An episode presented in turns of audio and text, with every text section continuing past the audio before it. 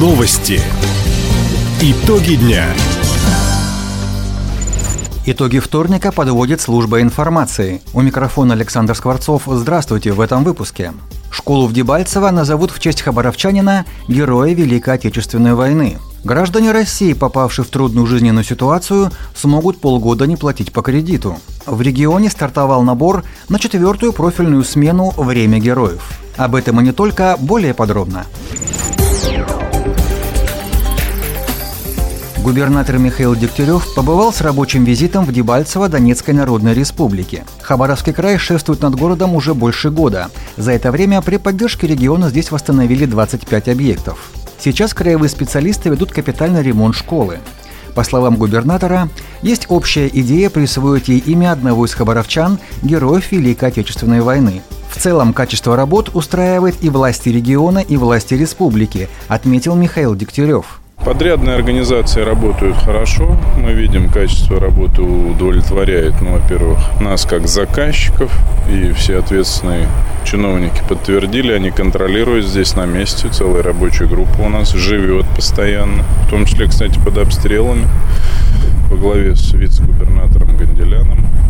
В основном работают местные жители, что отрадно. Также силами региона в Дебальцеве возводят спортивную площадку. Местные жители уже назвали ее «Амур». На личной встрече с главой ДНР Михаил Дегтярев пригласил Дениса Пушилина в Хабаровский край. В свою очередь Денис Пушилин пообещал отправить делегацию из Дебальцева на молодежный форум «Амур».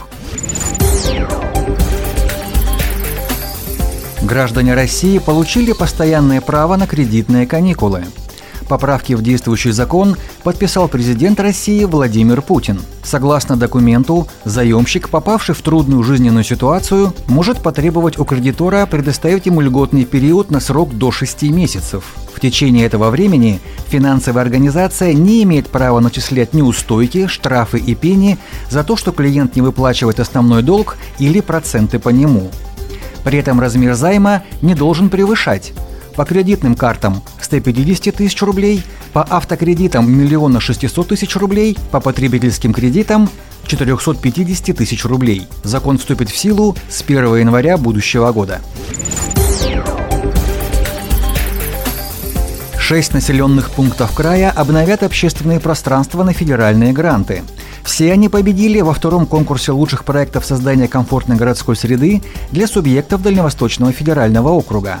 Итоги состязания подвели накануне. По 50 миллионов рублей получат город Амурск, рабочие поселки Солнечный, Ванина, Хор, Корфовский и Новый Ургал. На средства субсидии здесь возведут парки культуры и отдыха, скверы, спортивный комплекс. Все работы необходимо завершить в течение двух лет. Напомним, на второй конкурс проектов создания комфортной городской среды в малых городах и поселениях Дальнего Востока от нашего региона поступило 13 заявок – Шесть проектов стали победителями. Медицинские организации Комсомольска получили рентген-флюорографы. Новое оборудование уже доставили в городскую больницу номер 7 и территориальный консультивно-диагностический центр. В отличие от устаревших аппаратов, современная техника позволяет делать снимки более высокого качества. Еще одно важное преимущество – лучевая нагрузка на пациента снижена в два раза – Сейчас идут монтаж и настройка медтехники. Отметим, оба прибора общей стоимостью 14 миллионов рублей закупили по региональной программе модернизации первичного звена нацпроекта здравоохранения. До конца года в регион поступят еще пять таких рентгеновских аппаратов.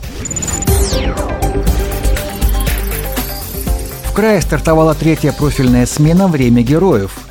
Занятия в детском оздоровительном лагере «Энергетик» проводят инструкторы Центра военно-спортивной подготовки и патриотического воспитания молодежи «Воин».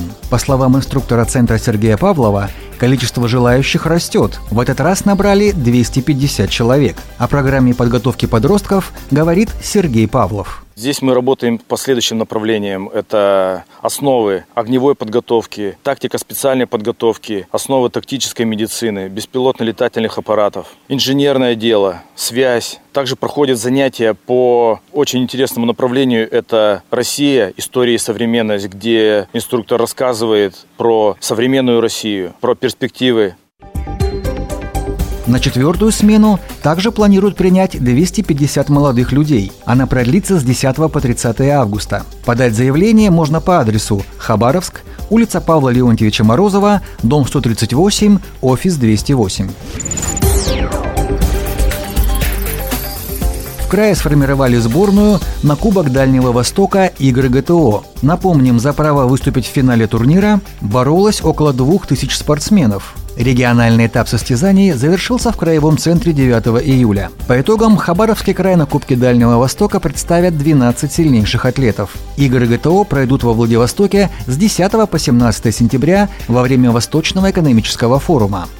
Отметим, в прошлом году наша сборная вошла в четверку сильнейших. На турнире в столице Приморья свои команды выставят все 11 субъектов Дальневосточного федерального округа. Таковы итоги вторника. У микрофона был Александр Скворцов. Всего доброго и до встречи в эфире. Радио «Восток России». Телефон службы новостей 420282.